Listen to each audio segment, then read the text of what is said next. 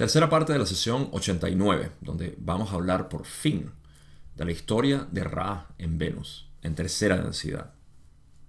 Empecemos.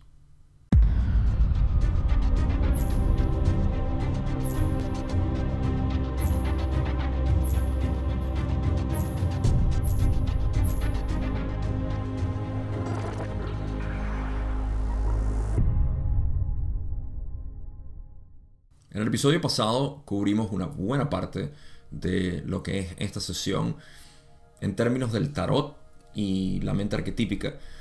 Y ahora vamos a hablar sobre lo que había prometido en la sesión o el episodio anterior, la historia de Ra.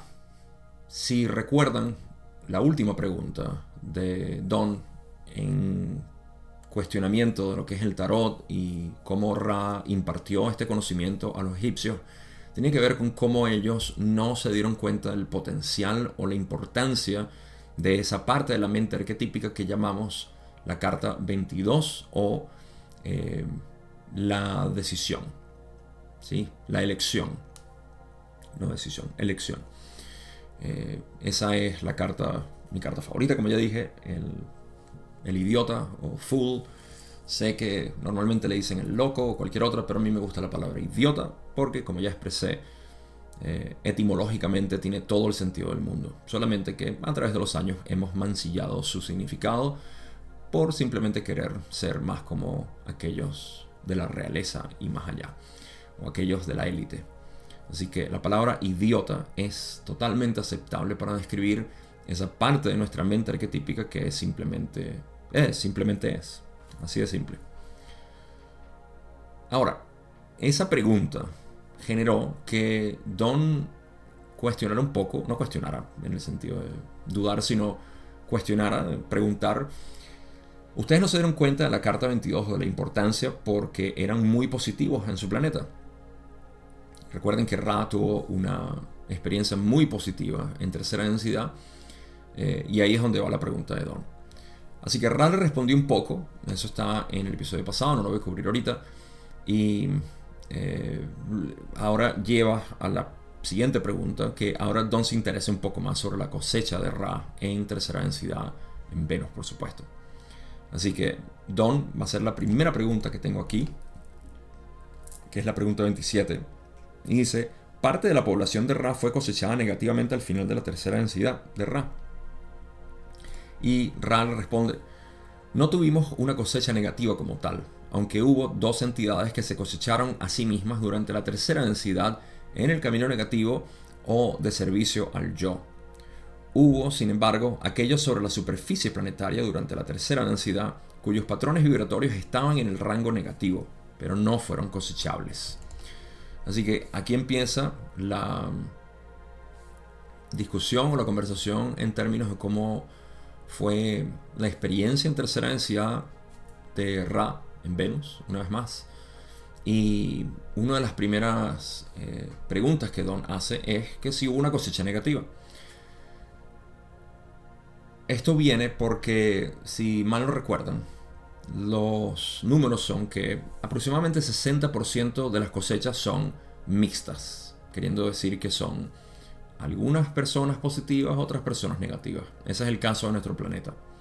Y el caso de Venus también. 30% son positivas. Estoy casi seguro que Venus fue mixto. Pero en cualquier caso, 30% según los números de Ra son positivos. Todo el planeta se polariza positivamente. Y 10% son negativos, donde todo el, 10, eh, todo el planeta eh, se gradúa a, a cuarta densidad negativa. No hay eh, no sé si hay alguien que repita, capaz y sí, siempre debe haber gente que repita. Eh, tercera densidad. Así que eh, ahorita hablo también para refrescar un poco lo que significan todos estos números y graduación, densidades, porcentajes, etc. Pero por ahora simplemente Don pregunta eso y la respuesta de Ra es que no tuvieron una cosecha negativa como tal, aunque sí hubo dos entidades que se cosecharon, cosecharon a sí mismas durante la tercera densidad en el camino negativo o de servicio al yo. Eh, vamos a hablar de esas dos entidades negativas pronto, así que no voy a hablar mucho de eso ahorita. Y dicen, hubo sin embargo aquellos sobre la superficie planetaria durante la tercera densidad cuyos patrones vibratorios estaban en el rango negativo pero no fueron cosechables. O sea que al final de los tres ciclos eh, que conforman el ciclo principal o mayor primario eh, de tercera densidad, eh, no fueron cosechables. Así que la manera como yo lo observo es porcentaje de individuos o complejos mente, cuerpo, espíritu cosechables hacia lo positivo. Luego hay un porcentaje de aquellos que eran negativamente polarizados, pero no lo suficiente para graduarse. Y aquellos que yo diría que eran neutrales o positivamente polarizados, eh, pero tampoco eran cosechables. En cualquier caso, todos estos no eran cosechables. Solamente la población de, conocida como Ra pudo eh, subir a cuarta densidad y dos, solamente dos negativos en Venus. Ok. Con esos números vamos a pasar a la otra pregunta que Don le hace a Ra. Y dice, en la pregunta 28, ¿cuál fue la población total promedio de Ra encarnada en Venus en tercera densidad? El número. Y Ra dice, éramos una pequeña población que vivía en lo que ustedes consideran condiciones difíciles. Nuestra cosecha fue de aproximadamente 6.500.000 complejos mente-cuerpo-espíritu. Hubo aproximadamente 32 millones de complejos mente-cuerpo-espíritu repitiendo la tercera densidad en otros lugares. Así que ya tenemos números. Primero, eh, tengo que decir, nuestra cosecha fue aproximadamente 6 millones y hubo 32 millones repitiendo. Yo encuentro un conflicto en los números aquí con otra pregunta que vamos a cubrir en un momento, casi al final de, esta, de este episodio. Pero recuerden que Ra dice aquí lo siguiente. Nuestra cosecha fue de aproximadamente 6 millones y medio. Positivos. ¿Ok? 6 millones. Y luego dice que 32 millones tuvieron que repetir. Así que si sumamos 6 y 32, 38, 39 casi, ¿no? 39, 38 y medio. Eso es un número que sumaría lo que es la población total. Lo que dice Don, lo que quiere saber, cuál es la población promedio. Y ahora sabemos que 6 millones, que es aproximadamente un 18%, más o menos, de, de los 38, ¿no? Vamos a ver, 38. Eh, por punto, digamos, 82. Sí, es más o menos, 18% de la población. Eh, pero ya van a ver el conflicto que yo curiosamente nunca lo he leído en las notas ni nada, pero me parece que hay una diferencia, menos que yo no lo esté viendo bien. Pero mantengan eso en mente. Según estos números, habían 38 millones de personas aproximadamente. 6 millones se graduaron y 32 repitieron tercera densidad. Aquí aprovecho para refrescar un poco lo que, porque tenemos tiempo sin hablarlo, eh, lo que significa estos números. Todos los planetas que están viviendo la experiencia de evolución pasan por un periodo de 75.000 años de tercera densidad, cuando una, eh, una especie como tal pasa a tercera densidad. En este caso fuimos nosotros, los simios. O al menos esta forma de simio fue lo que subió a cuarta, a tercera densidad. Ok. Cuando llegamos a tercera densidad, este ciclo dura 75.000 años, el cual se divide en tres ciclos pequeños. Estos ciclos menores son de 25.000 años. Hay tres de ellos, lo cual es 75.000 años. Al final de cada uno de los ciclos se cosecha. Al final de los, de los 75.000 años se cosecha por completo, queriendo decir que, bueno, al final de los primeros 25.000 años y los segundos 25.000 años hay una cosecha y quienes no tienen que repetir en el planeta. Al final de los 75.000 años, porque el planeta pasa a cuarta densidad y ya no es habitable, eh, no tiene una condición hospitalaria para tercera densidad, todos los que repitan deben irse a otro planeta. Entonces, eh, esto es lo que Ra está mencionando aquí, que 32 millones de complejos tuvieron que repetir tercera densidad en otros lugares. y mientras que los 6 millones y medio se quedaron en el planeta Venus cuando pasó a cuarta densidad y vivieron su experiencia de cuarta densidad ahí. Bien. Eso es todo lo que quería refrescar. Vamos a la próxima pregunta. Don dice, pregunta 29, ¿cuál era la actitud justo antes de la cosecha de esas entidades cosechables de Ra con respecto a aquellas que obviamente no eran cosechables? En otras palabras, ¿cómo se comportaba Ra con aquellos que no estaban cosechables? Ra dice, aquellos de nosotros que teníamos el don de la polaridad sentimos una profunda compasión por aquellos que parecían morar en la oscuridad. Esta descripción es más acertada ya que el nuestro era un planeta muy brillante en el sentido físico. Así que de nuevo, Don simplemente le pregunta a Ra, hey, ¿cómo te sentías tú, cómo se sentían ustedes ante aquellos que no eran cosechables? Lo que aquí en el planeta Tierra decimos personas inconscientes o personas dormidas.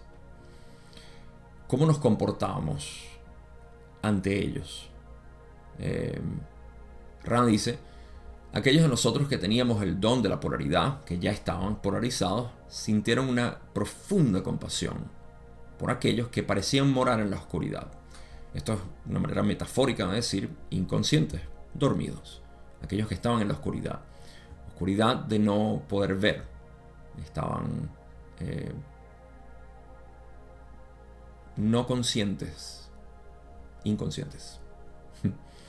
Em, así que por aquí nos podemos relacionar un poco porque eso es algo que uno comienza a sentir al, al principio de nuestro despertar, cuando pasamos por este proceso donde se siente mucho el corazón y empiezas a sentir mayor compasión. Esta compasión luego se necesita balancear en un mínimo para poder apreciar lo que es eh, la compasión, la sabiduría compasionada que es la que generamos para poder continuar en el sistema energético eh, y poder brindar esa, esa aceptación, ¿no? ese, eh, ese reconocimiento de que todo está bien a través del rayo índigo. Estoy hablando a través de los centros energéticos. Corazón, garganta, tercer ojo. Entonces, eh, en este sistema, lo que vemos es que generamos inicialmente una compasión muy grande. Ese era el caso de los de Ra con estos individuos y nosotros también podemos sentir eso por aquellas personas que eh, demuestran comportamientos inconscientes. Ahora, agréguenle el hecho de que los de Ra eran extremadamente compasionados. Ellos eran muy pero muy amorosos y eso llegaba a molestarles como ya van a ver a muchos en su planeta o no molestarles, pero sentir que era mucho. Y pueden imaginar el tipo de compasión que sentían por los demás. Ok. Eh, aquí hay una frase que me, me, llama la atención porque dicen, esta descripción es más acertada, ya que el nuestro, o sea, el planeta, pocas palabras, esta descripción que acabamos de dar nosotros de lo compasionado, es muy acertado porque nuestro planeta era muy brillante en el sentido físico. Ok, mi interpretación aquí es que están hablando metafórico, a que es apropiado decir que nosotros éramos muy compasionados porque esa es la luz que nosotros destilábamos metafísicamente. Y es apropiado decir eso porque nuestro planeta también era visiblemente más brillante en el sentido físico. ¿Qué quiere decir esto? De nuevo, la metáfora que yo creo que están utilizando aquí eh, es que ellos metafísicamente eran muy brillantes porque eran puro amor y el planeta también era muy brillante. ¿Sí? Había una relación entre el planeta físicamente brillante y ellos metafísicamente brillantes. Mi duda aquí es la siguiente. Vamos a ir un poco hacia la astronomía. Nosotros tenemos una medida en astronomía para calcular la luminosidad ¿no? de algunos objetos lo cual es independiente de, obviamente, la luz que puedan emitir, estrellas y demás.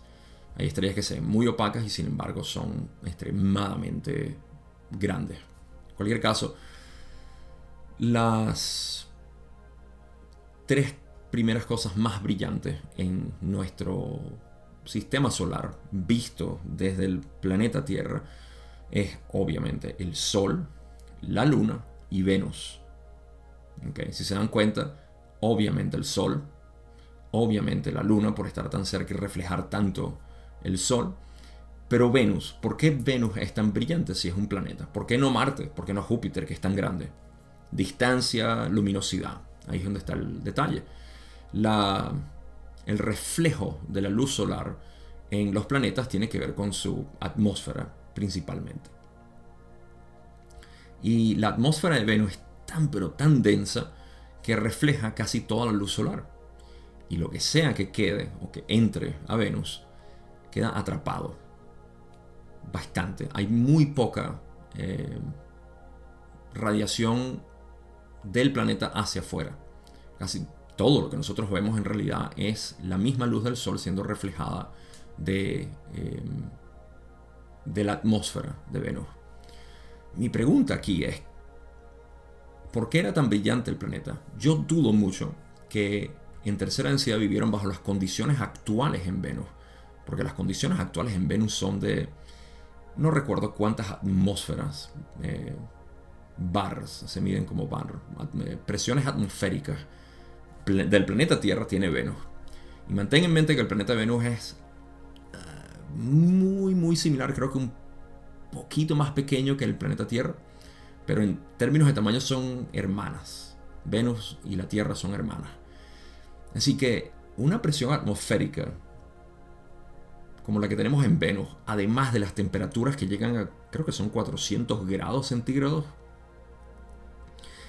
entre temperatura y, eh, y presión atmosférica, dudo mucho que la tercera densidad haya podido sobrevivir.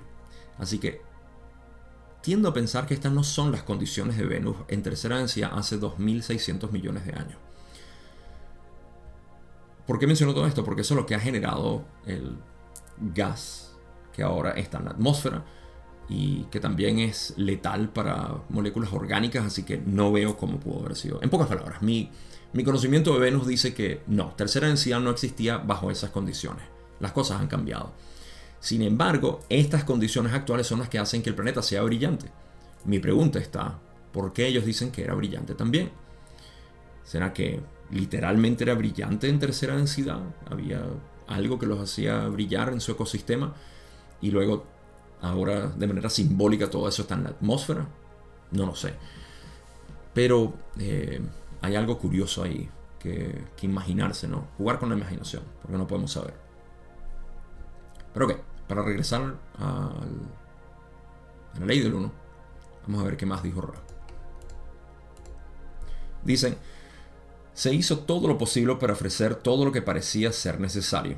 Sin embargo, aquellos en el camino positivo tienen el confort de los compañeros y nosotros, los de Ra, dedicamos gran parte de nuestra atención a las posibilidades de lograr la habilidad espiritual o metafísica o trabajar en el rayo índigo a través de las relaciones con el prójimo.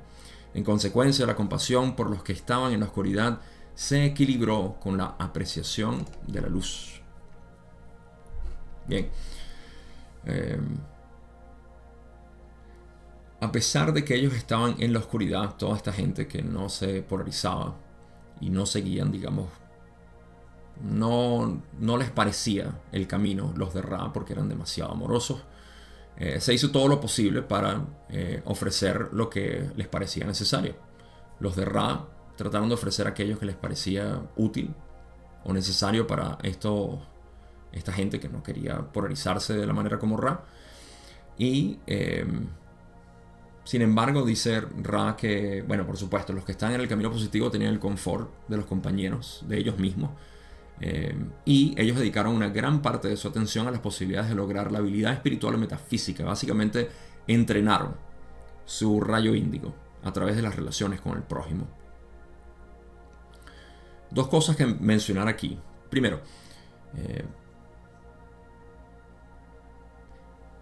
fíjense que para la graduación a cuarta densidad solamente es necesario abrir el corazón y vivir desde el corazón un 51%. Esa es la manera como yo mm, generalmente defino lo que es ese 51% de necesidad para graduarse cuarta densidad. En pocas palabras, el 51% de tus acciones, de tus pensamientos, deben ser positivos. Esa es la manera como yo lo veo. No tiene por qué ser así. Yo personalmente lo veo como que el 51% de tus pensamientos diarios al momento de tu muerte deben ser positivos. Si no, eso quiere decir que tu, mente no está preparada para, cuarta densidad. Y esos pensamientos positivos únicamente se miden con amor. Más allá del 51%, estás haciendo trabajo del adepto, el cual puedes hacer todo lo que tú quieras. ¿sí?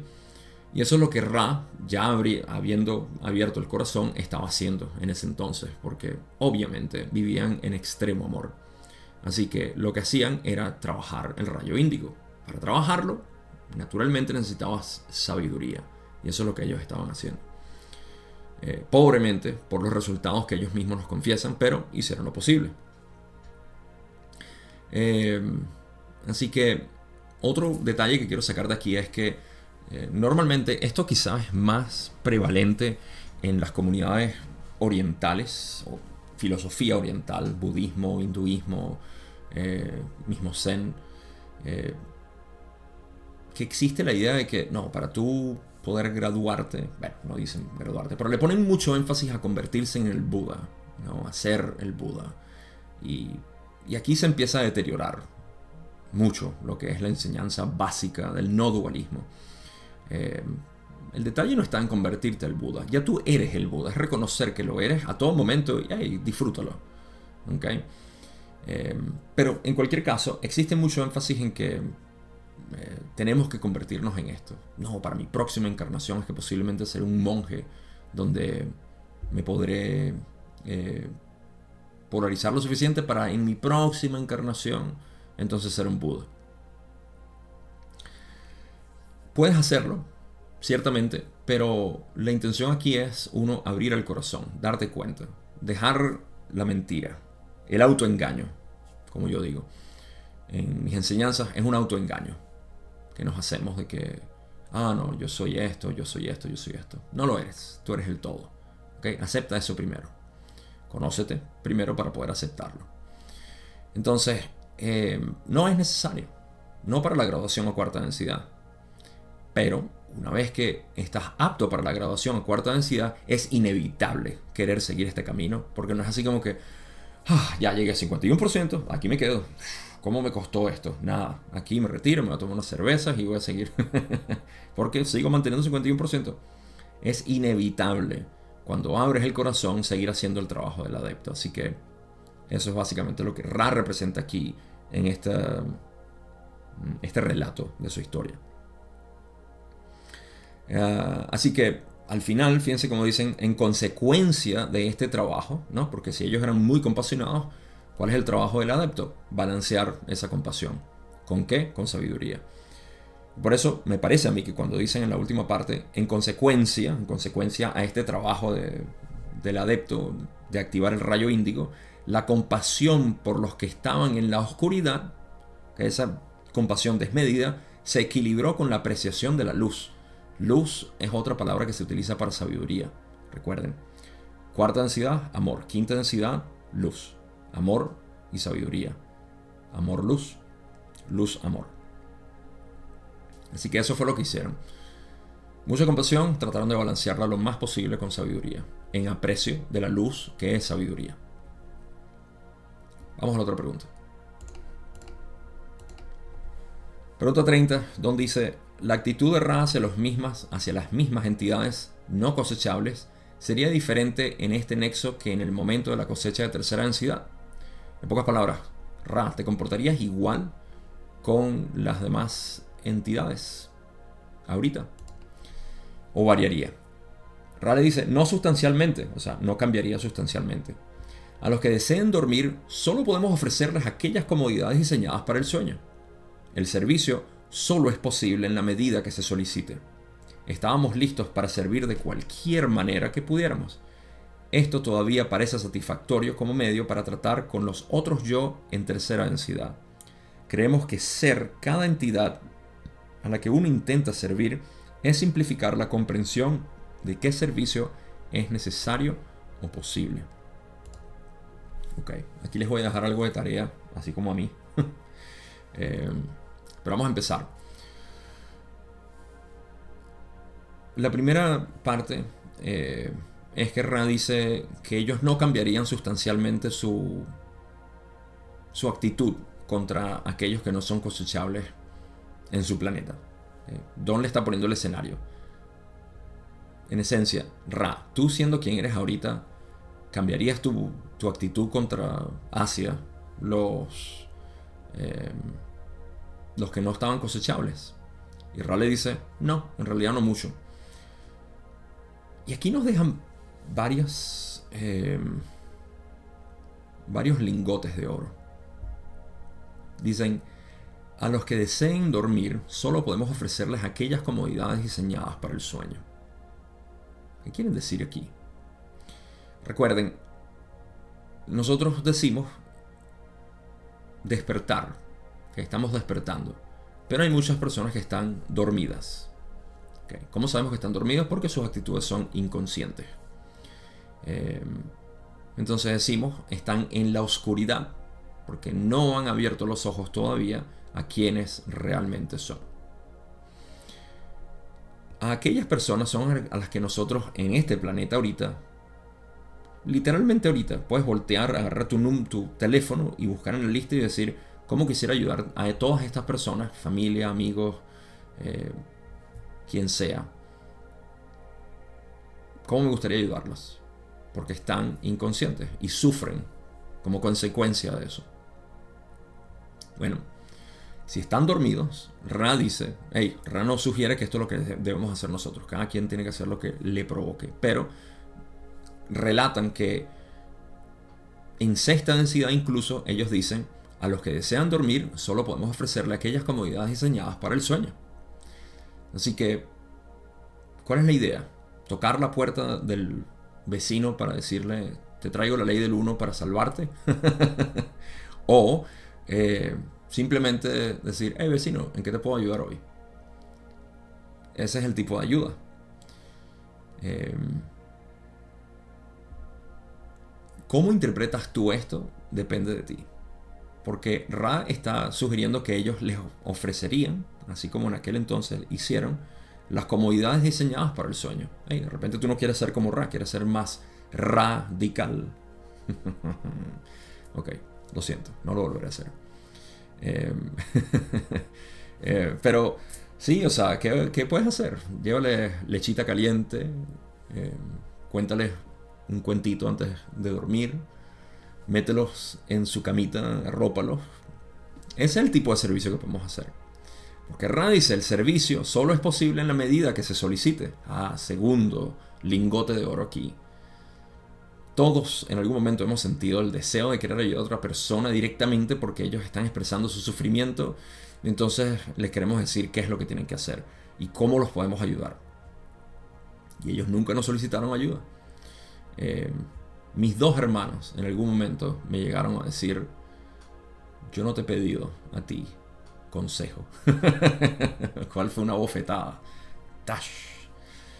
Y, fue una buena lección porque realmente, por más que en el momento me sentí con fricción por dentro, eh, hey, tienen razón, no me pidieron consejo, ¿por qué lo estoy dando?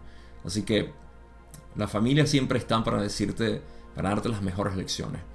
Y aprecio eso, eh, eso muchísimo. Así que eh, no, no es posible ayudar a uno que no te esté pidiendo ayuda. Como Ran dice, estábamos listos para servir de cualquier manera que pudiéramos. Eso es encontrar el, amor en el momento. Es simplemente ver, hmm, ¿de qué manera puedo ayudar? Y eso no significa desmedidamente, te ayudo en lo que sea, así vaya en contra de lo que yo deseo. No. Es siempre ayudar en la medida de lo que es posible. Como yo siempre digo, hey, estoy aquí para ayudarte en lo que pueda. Eso implícitamente está diciendo que hay cosas en las que no te puedo ayudar. Y yo decido eso.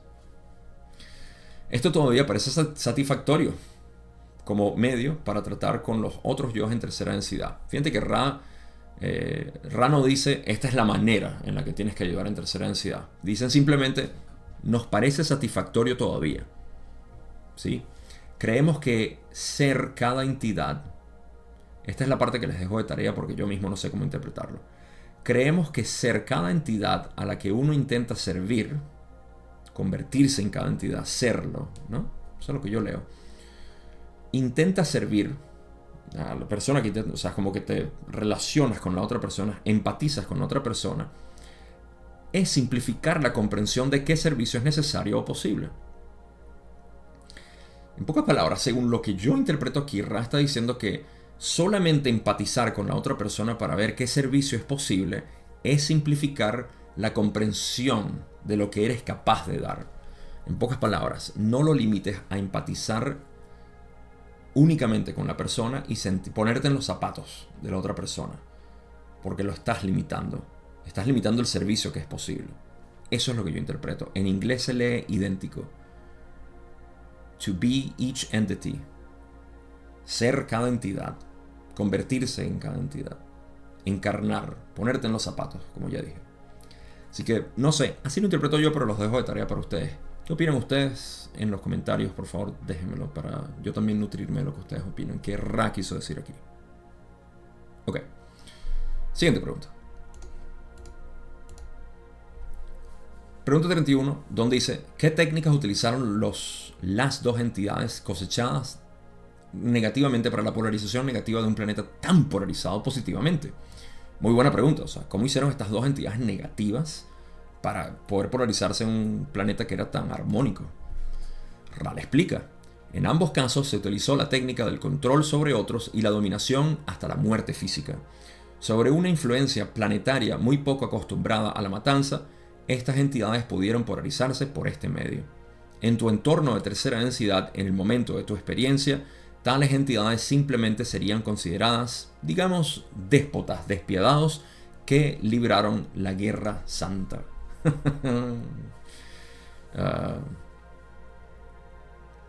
wow. Ok. Ah, tantos detalles aquí. Don pregunta, en esencia, me estoy metiendo en la mente de Don aquí, y él pregunta como, ok, si todos ustedes eran tan armónicos y positivos, ¿cómo hicieron estas dos entidades negativas? Bueno, lo que salta a la vista es que más de 30 millones de personas estaban, digamos, sin polarización. Podían ser convencidas, así que para mí eso tiene sentido. Ya hay, bastante material ahí para poder dominar. Eh, en cualquier caso, Ra dice primero y principal que la técnica, o una de las técnicas que se utilizó muchísimo, fue la de dominación hasta eh, control sobre otros, lo cual es, creo que nosotros tenemos un, un PhD, una maestría universal en eso. Control sobre otros, al menos históricamente. Y la dominación hasta la muerte física, como en la Alemania nazi se hacía. Em, dominación hasta la muerte física.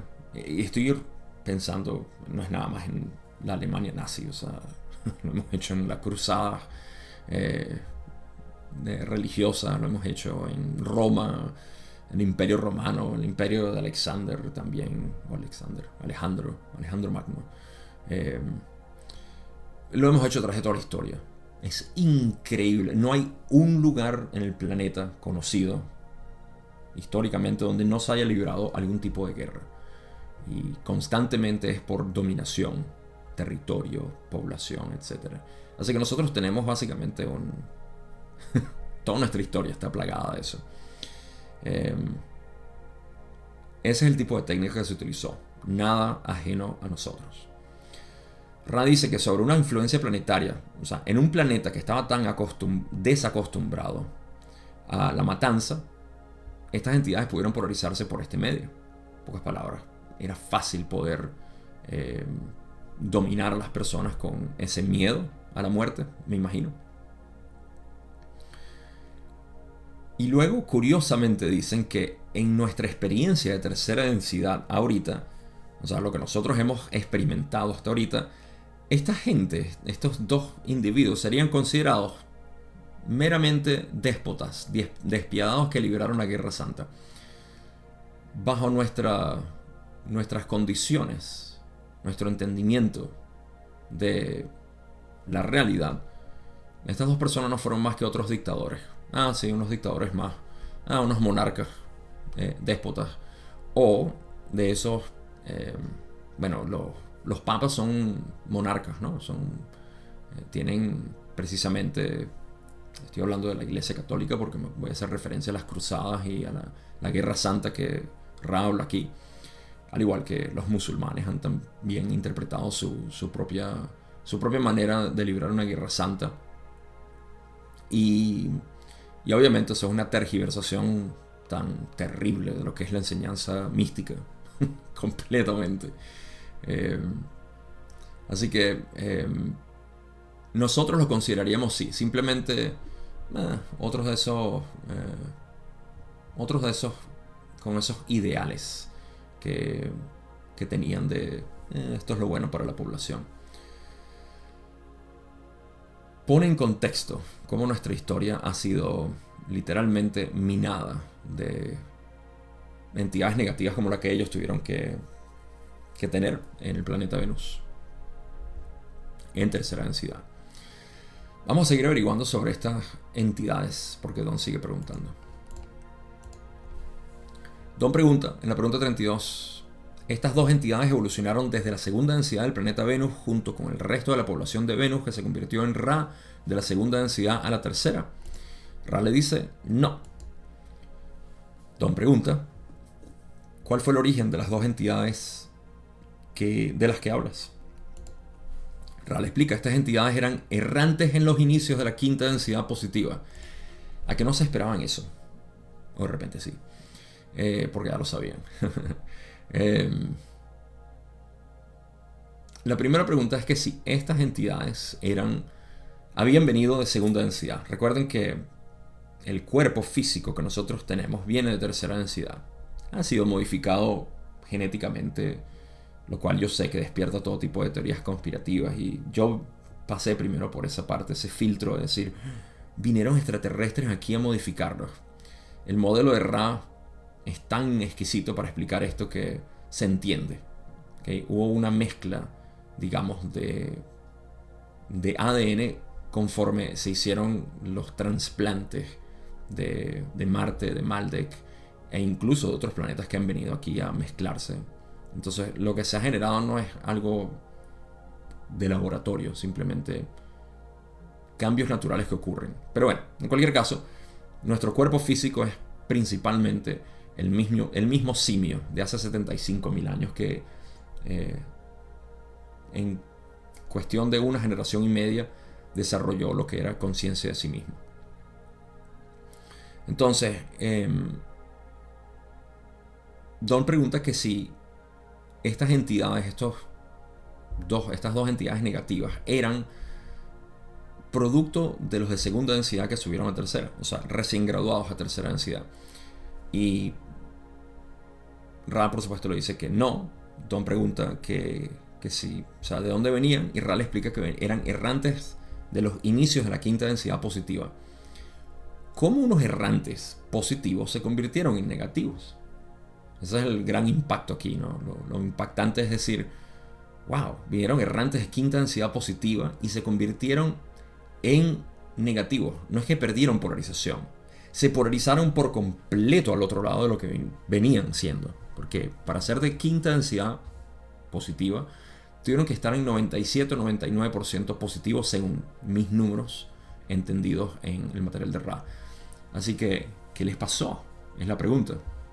Vamos a ver qué pasó, porque a partir de esto es que vamos a hablar todo el resto de lo que queda de episodio y mi conclusión al respecto.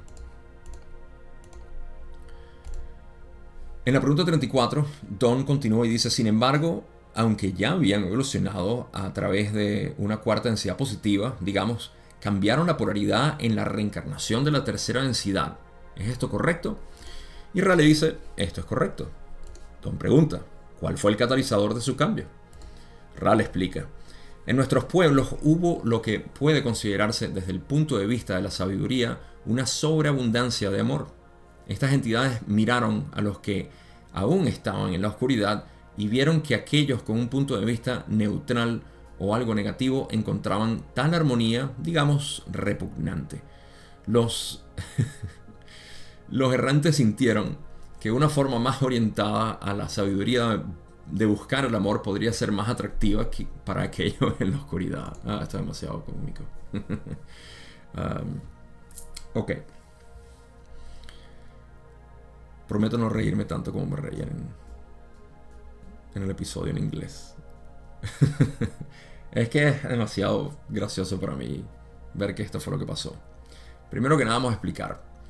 Eh, Don está preguntando que si estas entidades eh, eran, dijo, eh, ya habían pasado, este es el detalle, ¿sí? Eh, pasaron por cuarta densidad positiva, llegaron a quinta densidad positiva y luego se encontraron aquí cambiando su polarización. O sea, ¿qué, fue lo que, lo que hizo que cambiaran de polarización? Y Ra nos explica que en tercera densidad en Venus, ellos eran lo que desde el punto de vista de la sabiduría es considerado como demasiado amor, sobreabundancia de amor. ¿Okay? Esto requiere balance, necesita ser equilibrado. No puedes existir con tanto amor. Ah, yo sé. Pero Gabo, tú dices que tenemos que abrir el corazón y ser amor y todo eso. Ah, sí, pero no tenemos cuatro centros energéticos nada más. Son siete. No olvides los últimos tres. Entonces, esta sobre, sobreabundancia de amor fue considerada por aquellos que, que aún estaban en la oscuridad, ah, lo vieron eh, un poco repugnante, empalagoso diría yo. Eh, yo creo que esa es la palabra que quiso utilizar Ra, porque en inglés dijeron sickening, enfermante, te enferman. Pero eh, sickening también, yo lo yo utilizaría la palabra empalagoso aquí. Pero repugnante también te puede repugnar una comida, ¿no? Que quedas así como, ya, no quiero más de esto. Así que esa, ese es un factor muy importante para nosotros entender qué fue lo que pasó. Ok. ¿Cuál es el escenario que tenemos? Tenemos a los de Ra, esos 6 millones y medio siendo extremadamente amorosos y compasionados y todo súper empalagosos. ¿okay? Y luego los otros 30 millones de personas que los veían decían, no, ese camino no es para mí. ¿okay? Eso era básicamente en términos de balance lo que ellos necesitaban. Ellos necesitaban brindar una comprensión mucho más sabia de lo que era ese amor, pero en cualquier caso no lo, eh, no lo pudieron sentir. Ok. Entonces, ¿qué fue lo que pasó? Los errantes que vieron esto, los errantes llegaron, lo voy a caricaturizar aquí, pero los errantes llegaron y como querían ser de servicio, vieron un lado y dijeron, hmm, este poco empalagosos, hippies, amorosos. Y después vieron al otro y dijeron, hmm, estos están buscando otro medio, otro camino para polarizarse. En el camino positivo, vamos a darle eso, traje la sabiduría. Eh, eso fue, fíjense, es cuando dice, los errantes sintieron que una forma más orientada a la sabiduría de buscar el amor podría ser más atractiva para aquellos en la oscuridad. Eso fue lo que ellos pensaron. Y yo estoy de acuerdo. Porque si tú tienes un grupo de personas que no se siente como este New Age nos invita a ser en algunas partes de sus eh, recónditos, recónditas comunidades, a ser puro amor, puro amor, puro amor. Eh, esa sobreabundancia de amor muchos de nosotros no, no, nos compagina, porque no simplemente no nos compagina, entonces necesitamos otro tipo de, de método. ¿sí? Y la sabiduría es lo que queda. Aquí está el gran punto de cambio para estos errantes, porque vieron correctamente que había que buscar otra manera para poder eh, estimular la polarización de estas entidades que no querían ser empalagadas por los de Ra. ¿Y qué fue lo que hicieron? Bueno, vamos a ver qué explica Ra. Primero una entidad comenzó su trabajo, dice Ra. Rápidamente la segunda encontró la primera. Estas entidades habían acordado servir juntas y así lo hicieron, glorificando al Creador único infinito, pero no como pretendían. En torno a ellos pronto se reunieron aquellos a quienes les resultaba fácil creer que una serie de conocimientos y sabidurías específicas los haría avanzar hacia el Creador. Mm. Hmm. Este párrafo está hermoso. ¿Qué fue lo que pasó? En el escenario, como ya dije, estaba el grupo de empalagosos, como Ra. Luego estaban los otros que no habían conseguido su camino. Y los dos errantes viendo. No encarraron juntos por lo que veo, sino que uno empezó su trabajo de decir, hey, yo vine aquí a ayudar a los que necesitan ser polarizados. Y empezó su trabajo a través de la sabiduría, porque fue lo que consideró adecuado. El otro errante buscó también lo mismo y los dos se encontraron, diciendo básicamente, me imagino yo, hey, estamos aquí haciendo lo mismo. Es como cuando te consigues a alguien por internet y dice, hey, estamos en la misma onda, ¿no? Estamos en la misma dirección. Y eh, cuando se encontraron dijeron, vamos a trabajar juntos. Porque así fue como lo diseñaron. Y obviamente lo estaban haciendo para glorificar al Creador único infinito, pero no como pretendían. ¿Qué es lo que ellos pretendían hacer? Ayudar a polarizar positivamente. Y lo que hicieron, ¿ok? Fue algo que vamos a hablar ahorita. Pero lo otro que dice Raki es que en torno a ellos, en torno a estas dos entidades, se reunieron aquellos a quienes les resultaba fácil creer. ¿okay? Se empezaron a acercar a estas personas, aquellos que les resultaba fácil creer que una serie de conocimientos y sabidurías específicas los haría avanzar hacia el Creador.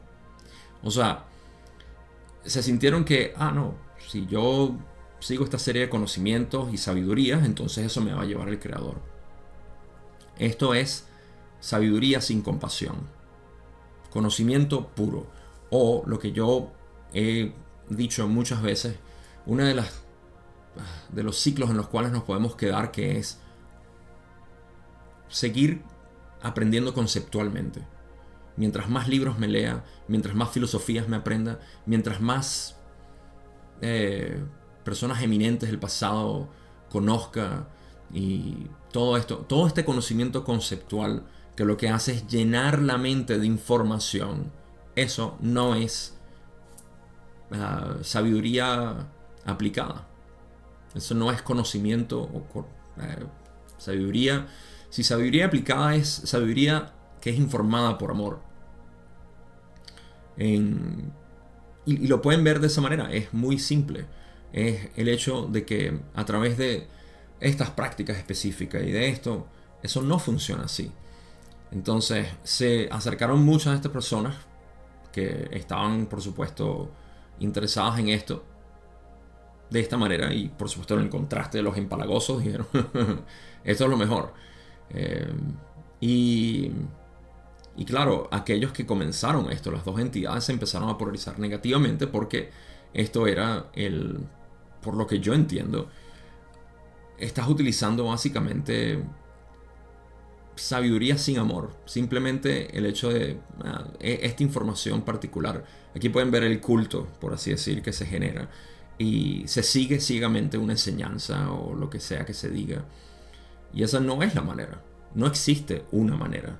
Por ende, cuando tú generas una manera, es para ti, pero para más nadie. Y si hay personas que se, se acerquen a eso, pues fantástico, porque les funciona. Pero bueno, vamos a ver qué más dicen.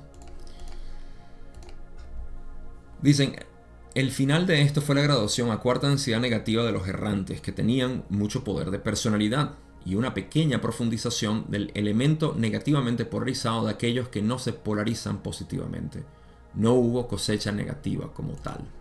Así que no hubo una... Em, em, no hubo una, cosecha negativa como tal, ah, pero sí eh, desarrollaron ellos lo suficiente polaridad negativa como para graduarse a cuarta densidad, ah, porque tenían un poder de personalidad enorme. Claro, aquí los dominó el ego. Para poder polarizarte negativamente necesitas crear un ego, y ese ego vino de que esta era la manera correcta de polarizarse, por supuesto. Así que los detalles no los tenemos, pero ah, para mí es bastante obvio y para todos los que conocemos el modelo de la ley del uno, que tuvieron que haber creado un ego y haberlo potenciado, haberlo hecho una realidad en su mente.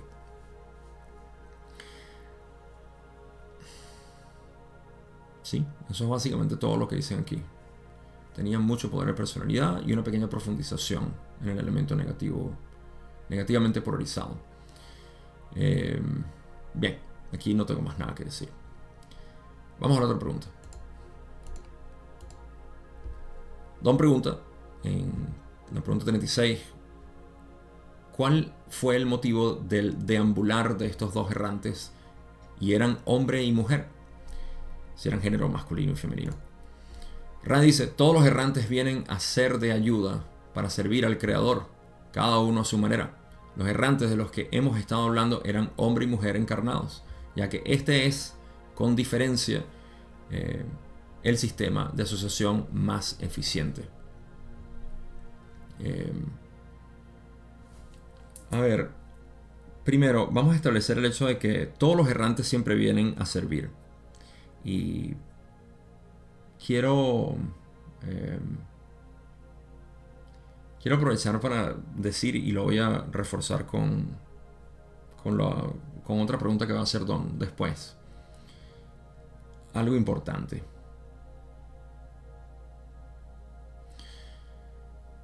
Todos los errantes vienen a servir. Según el modelo de la ley del uno, cuando viene una entidad eh, como errante a encarnarse aquí porque no tiene nada que hacer aquí, no está viviendo tercera densidad para nada, sino para poder ser de servicio, lo cual es básicamente, sí, el mismo servicio que está haciendo en sexta o en quinta. Eh, cuando lo hace, eh, viene con esa intención siempre.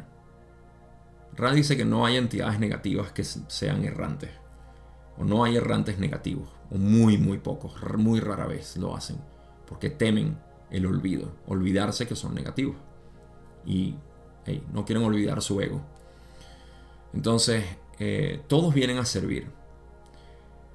Sin embargo, aquí no, no fue el servicio que ellos eh, pretendían dar. Ahora, Ra dice que los errantes de los que hemos estado hablando eran hombre y mujer encarnados, ya que esto es, con diferencia, el sistema de asociación más eficiente. Eh, esto yo sé que ahorita puede ser sensible para algunas personas. Ah, porque la, la clara diferencia entre hombre y mujer, ahorita obviamente se, es la dirección del planeta darle esta connotación diferente, eh, pero a un nivel fundamental el hombre y la mujer tienen una diferencia notable y es lo que permite que nosotros podamos tener generaciones, podamos generar más humanos, al menos por ahora, no sé qué vayamos a hacer en un futuro. Eh, pero yo supongo que este sistema de asociación más eficiente se refiere a la dinámica que pueden tener un hombre y mujer o géneros eh, opuestos para, para, ciertos trabajos, ah, pero no me aventuro a especular el por qué. Simplemente es notable que Ra lo haya mencionado aquí y yo sé que las personas sensibles, incluso no hay nadie viendo esto aquí en este canal, no, no he encontrado el primero, ah, pero sí en otras en otras comunidades he visto que hasta le han dicho Ra homofóbico. Dicen que Ra es homofóbico. Eso me causa gracia porque, no sé, es como decir que las nubes no me quieren porque llueven sobre mí. El propósito de las nubes es llover cuando están saturadas. O sea, que tú estés ahí, eso es simplemente fortuito. Así que, eh, lo que quería hablar, no sobre esto en particular, sino el, detalle que a mí me parece que voy a, ampliar un poco más, es que esos errantes vinieron a servir, pero encontraron algo en las condiciones que estaban que causaron que voltearan básicamente su polaridad. Y esto es lo que yo llamo idealismo. El idealismo puede ser un cáncer ha sido un cáncer en nuestra sociedad, eso lo podemos ver históricamente, pero puede ser un cáncer personal también. ¿Por qué? Te lo cuento en un momento. Vamos a la próxima pregunta. Pregunta 37, donde dice, como suposición descabellada, una de estas entidades no sería la que ha sido nuestro compañero aquí durante algún tiempo en nuestras sesiones. Esta es la entidad negativa de quinta densidad. Raleigh dice, no. Don pregunta, Pregunta 38. Entonces, por lo que dices, dedujo que estos errantes regresaron o llegaron a la tercera densidad de Ra para posiblemente sembrar una mayor sabiduría en lo que vieron como un exceso de compasión en la cuarta en la cultura de Ra. ¿Es esto correcto? Ra le dice, esto es incorrecto en el sentido de que antes de la, de la encarnación el deseo de los errantes era solo ayudar en el servicio a otros. La pregunta es correcta cuando se ve desde el punto de vista de los errantes dentro de esa encarnación.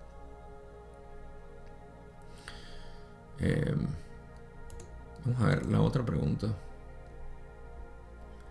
Bien. Aquí está todo el detalle, ¿no? Aquí está todo el escenario. Vamos a ver el planeta otra vez. El planeta de Venus estaba en tercera densidad buscando la elección. Casi 20% del planeta estaba polarizado positivamente y el otro 80% del planeta no. Eh, parte de este 80% hizo un llamado, como todos estamos haciendo aquí también en el planeta Tierra, y por eso es que hay tantos errantes viniendo. Y ese llamado hizo que estos dos errantes vinieran, encarnaron y dijeron, vamos a ayudar. Luego recuerden que encarnaron, pasaron por el velo del olvido y tuvieron que criarse normalmente con algún tipo de recuerdo y penetración del velo para ver cuál era su misión. Su misión era ayudar. Cuando despertaron, dijeron, hey, esto hay un grupo grande de personas que no quiere polarizarse. Ese era el dilema en Venus. Hay un 80% de personas que no quieren polarizarse con el método de Ra, porque es demasiado empalagoso, muy compasivo, muy amoroso y no les gusta. Entonces, como contraste, tenemos sabiduría. Vamos a darle sabiduría. Hasta aquí todo va bien. La misión sigue en pie. Vamos a ayudar a estos con un método distinto al que no les gusta, obviamente. Un método distinto, opuesto, es la sabiduría. A través de la sabiduría. Pero en algún momento yo especulo que se creó un ideal. Y decir, esta es la manera. Es, eso lo especulo porque ese es el, el emblema de los negativos. De polarizarse negativamente es crear algún ideal de cómo debería ser. ¿Por qué un ideal? Porque un ideal es, eh, es el nacimiento de un control. Puede ser el nacimiento de un control. Así que cuando ellos empezaron y dijeron, bueno, es que esta es la manera que les va a servir a ellos, o si no les sirve aquello, tiene que servir esto, por alguna razón crearon ese ideal y lo fortalecieron. Y de ahí crearon lo que es el sistema por el cual esclavizaron a otros, incluso hasta la muerte, como Ra explica, según lo que yo entiendo, y eh, eso les generó polarización negativa a ellos mismos, a las, a las dos entidades, a los dos errantes, pero a los otros no, porque no establecieron, por lo que yo entiendo, ese sistema como el que tenemos aquí, donde sí existe una escalera muy obvia para poder polarizarse negativamente, y si lo haces bien, te puedes graduar a cuarta densidad negativa. Eso es lo que se ha instaurado en nuestro sistema social, político, eh, corporativo, etc. Eh, institucional, sobre todo. Así que en, en Venus simplemente se utilizó de esa manera. Y es el ideal lo que causó la, el cambio, la transformación en estos dos errantes. De nuevo, porque vieron que tenía que ser puesto en orden todo. Esto no funciona, esto es lo que va a funcionar, obviamente. Y se perdieron en eso. Ahora, ¿cómo ese ideal lo podemos entender de una manera individual? Te lo cuento en las conclusiones. Vamos a la otra pregunta, que es la última que voy a hacer, que voy a cubrir hoy. Ra dice, en la pregunta 39, lo que no puedo, eh, perdón, este es Don, no Ra. Don dice en la pregunta 39, lo que no puedo entender es por qué pensarían que un planeta al que le estaba yendo tan bien como a Ra, por lo que entiendo, necesitaría errantes para ayudar con una cosecha. Esto pasó en algún punto inicial de la tercera densidad de Ra. Ra le dice, fue en el segundo ciclo de 25.000 años. Tuvimos una cosecha, hablando aproximadamente de 6 de los 30 millones de complejos mente-cuerpo-espíritu, menos del 20%. Los errantes siempre se sienten atraídos por cualquier porcentaje que aún no se haya polarizado y vienen cuando hay un llamamiento. Hubo un llamado de aquellos que no estaban positivamente polarizados como tal, pero que buscaban estar positivamente polarizados y buscaban la sabiduría, sintiendo la compasión de los demás en Venus como autocomplacientes o lástima con los demás. Okay. Aquí es donde está primero y principal la discrepancia que encontré o que encuentro en los números que dieron hace unas preguntas atrás al principio de, este episodio. Y les dije que mantuvieran en mente esos números. Pero fíjense que los primeros números que nos dieron fueron 32 millones que tuvieron que repetir y 6 millones y medio que se graduaron. Esos son 38 millones y medio. Pero aquí dicen 6 de los 30 millones de complejos mente, cuerpo, espíritu poniendo 30 millones, a menos que hayan redondeado, pero ¿por qué hacerlo? No sé, no me da lo mismo, porque 6, 6 eh, de los 30 millones de hecho es literalmente 20%. Así que si fueran 6 de los 30 millones no tuvieron que haber dicho menos del 20% porque sería exactamente 20%. Yo sé que es aproximado. Pero igual tiene más sentido si hubiesen dicho 6 de los 38 millones. Porque eso sería aproximadamente 17, 18%.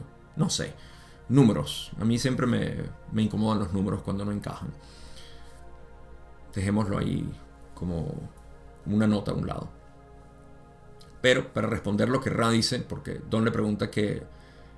Primero, la, pregunta de Don es que si, hey, si ustedes eran tan positivos, ¿qué hacían los errantes ahí? ¿Por qué querían ayudar si ustedes ya estaban positivos? Y Ra le explica que eso no es una decisión, digamos, mecanística, así como que ah, al presente le está yendo bien, no hay nada que ayudar. Un errante presta servicio. Un servicio es dado cuando se solicita. Cuando hay solicitud, se presta el servicio. Así de simple. Así que los de Ra, eh, perdón, los errantes eh, fueron cuando hubo un llamado y que en este caso buscaban la sabiduría, no el amor compasionado, extremadamente compasionado de Ra. Eh, sintiendo que la compasión de los demás en Venus, los de Ra, lo veían como muy complacientes, muy, muy dados, muy entregados, muy, sí, eh, o lástima eh, con los demás. Se veía negativo. Perdón, la palabra autocomplaciente, complacent, no es lo mismo que complaciente. Así que vamos a buscar un sinónimo para ponerlo. Complacent. Era como muy satisfechos de sí mismo. Sí, autocomplaciente pudiera ser entonces. Vale. Me quedo entonces con esa. A menos que haya una sugerencia por ahí de alguien que ya todos conocemos. Em, pero sí, lo veían básicamente como algo. Lo importante aquí es que lo veían como. no, eso no, no me gusta. Em, entonces, claro, querían algo más hacia la sabiduría. Y eso fue lo que hizo el llamado de los, de, los errantes. Así que muy interesante esta parte y sobre todo el cómo se convirtió, cómo se convirtieron estos dos errantes en negativos. Ahora, el resto lo vamos a hablar en el próximo episodio, donde quedan todavía 5 o 6 preguntas más. 6 eh, preguntas más que vamos a cubrir. Y no son tan largas. Hay una que sí es más o menos larga, que tiene que ver con la mente arquetípica, pero igual no vamos a extender esto eh, a, otra media hora que probablemente me tome. Conclusiones. Voy a retomar el tema del idealismo. Porque aquí estamos hablando un poco de moralidad.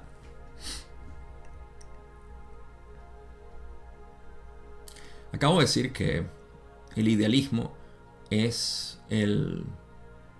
puede ser un cáncer. ¿Sí? En, la sociedad y en el individuo.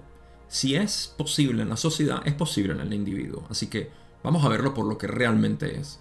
Sin ningún tipo de preferencia, de inclinación.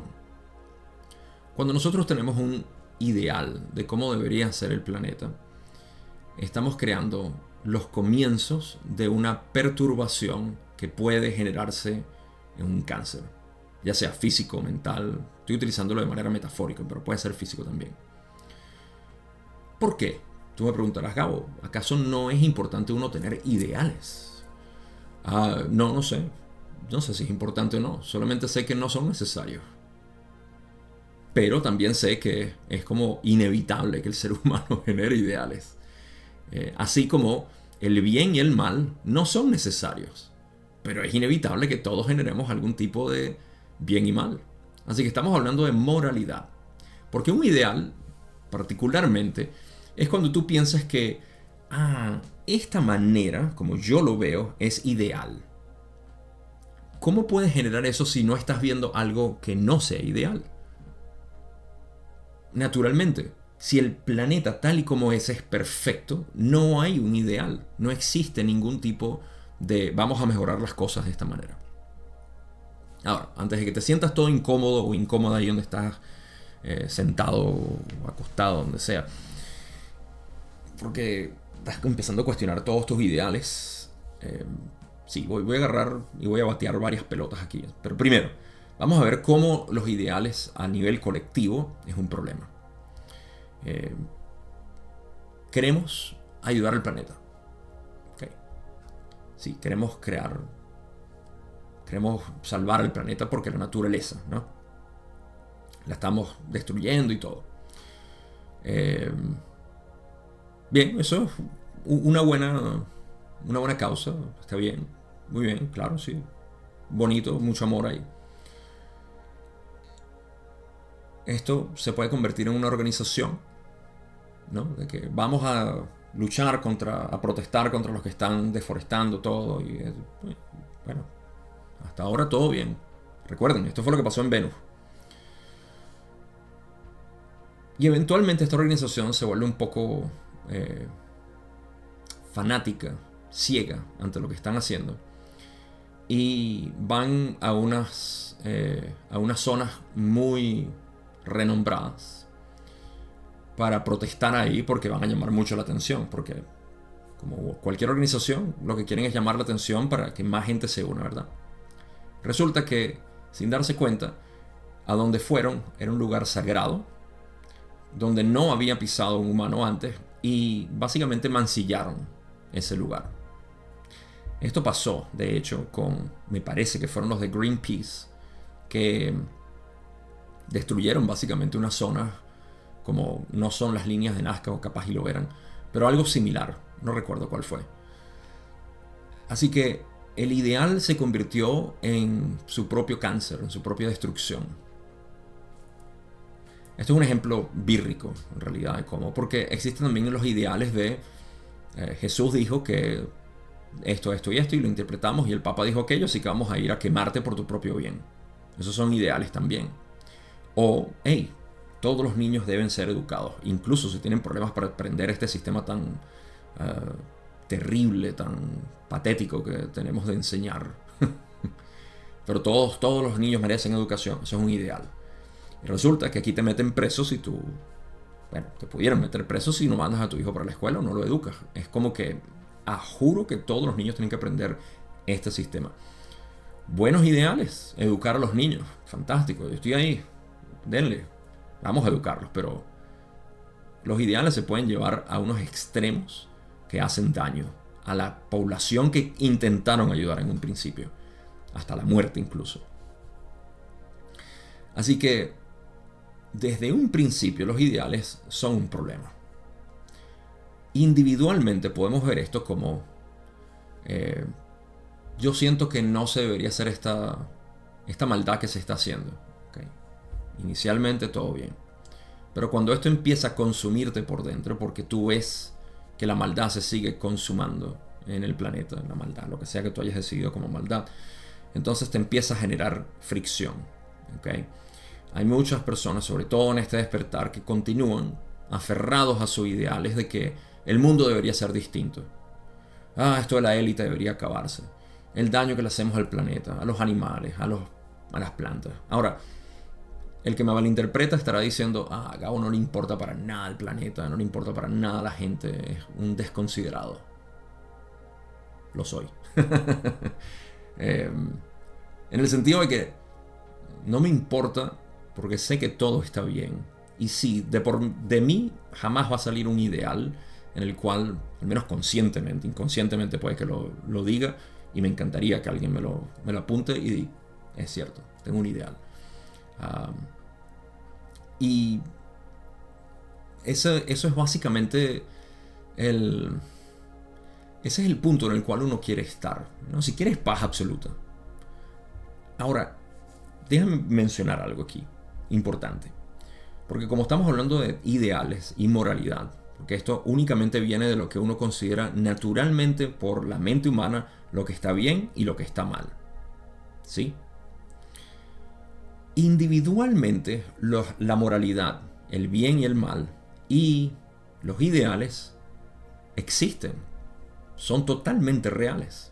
Eso yo no lo puedo negar. Cada uno de nosotros tenemos una moralidad. El problema está en querer aplicar esto al planeta. Porque en ese caso estás queriendo aplicar tu manera de ver las cosas al resto. Y le estás diciendo a los demás, estás mal. Porque esta es la manera. Em, que la mayoría de nosotros estemos de acuerdo en que el maltrato a los animales no debería ser, yo estoy anotado, el primero. Sí. esta, visión al menos no sale de mí. Pero yo querer implementar algo para que se quite o protestar y hacer eso, ese conflicto contra los otros, me parece que la única herramienta para traer conciencia es ser consciente tú mismo. Eso es todo. Del resto no hay que hacer nada. Así que aplicar tus ideales no es necesario, es vivirlos. Y el resto simplemente se puede empapar de eso. Eso es lo que yo particularmente hago con esto. Yo vivo mi ideal de este modelo. Por ejemplo, yo veo este modelo ideal para poder explicar. El modelo de la ley del 1 yo lo veo como ideal para explicar lo que conocemos en muchos aspectos. Pero no es el ideal. Simplemente mi modelo ideal. Así como la, el camino místico me parece ideal para salir del sufrimiento. Sufrimiento psicológico, problemas, eh, insatisfacción general con la vida. El camino místico es, me parece ideal para eso. Pero no es el ideal. Otras personas descubrirán otros caminos y está bien. Como lo encuentren, como lo vean. Al final todos están en el camino místico, lo crean o no. Eh, pero eh, si lo ven de otra manera, lo ven de otra manera. Lo ven disfrazado, lo ven disfrazado, no hay problema. Entonces la moralidad es algo que es único de nosotros. Nosotros somos los que decimos que está bien y que está mal. ¿Por qué? Porque es lo que nosotros decidimos ver. A mí me parece que está bien esto. Bueno, perfecto, pero no intentes ponérselo a los demás. Y tampoco eh, intentes verlo en los demás. Ese, eso es lo que causa el sufrimiento interno. Yo considero que esto está bien, pero la gente no lo está haciendo. ¿Por qué tienen que satisfacerte a ti?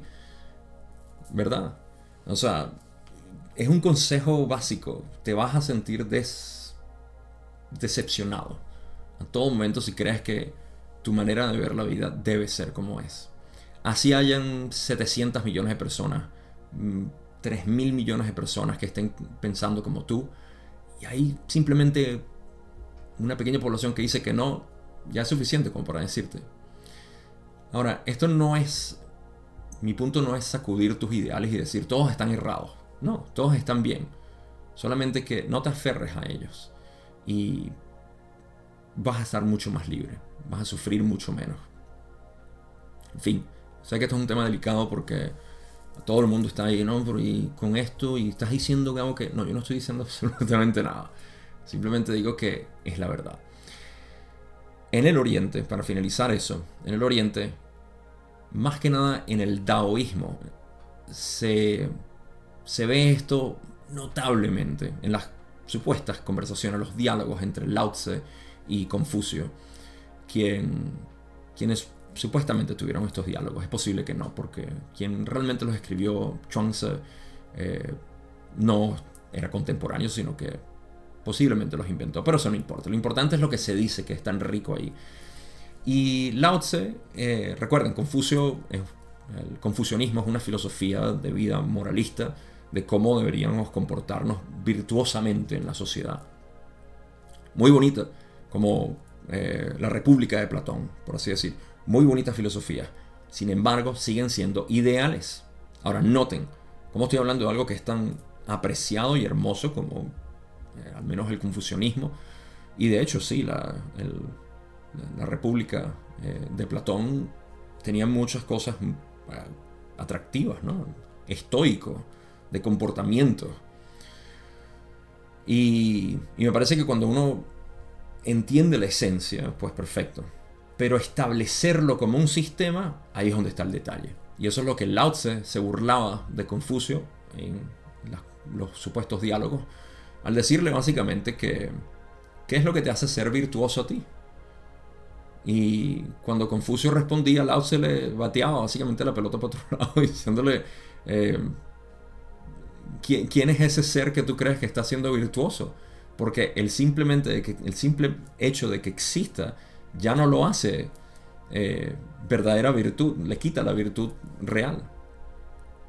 Entonces, eh, es eso, es, ver nacer esta, este ideal como, como algo que debería instaurarse. Porque en Daoísmo entendemos que no hay manera apropiada de ser y que todo está en constante cambio, en flujo y no va a, conformar con lo que tú piensas que es adecuado. Así que, de nuevo, mucho más que decir ahí, pero eso es todo lo que quería aportar. Nos quedan nada más seis preguntas y posiblemente este episodio, el último, vaya a ser corto, media hora o algo así, pero obviamente no me atreví a cubrirlas ahorita. Gracias, como siempre, por estar pendiente de esta hermosa serie que ya casi, casi está llegando a su final. Faltan 16 sesiones más. Sin más nada que decir, cuídense mucho, se les quiere y nos vemos en la última parte de la sesión 89.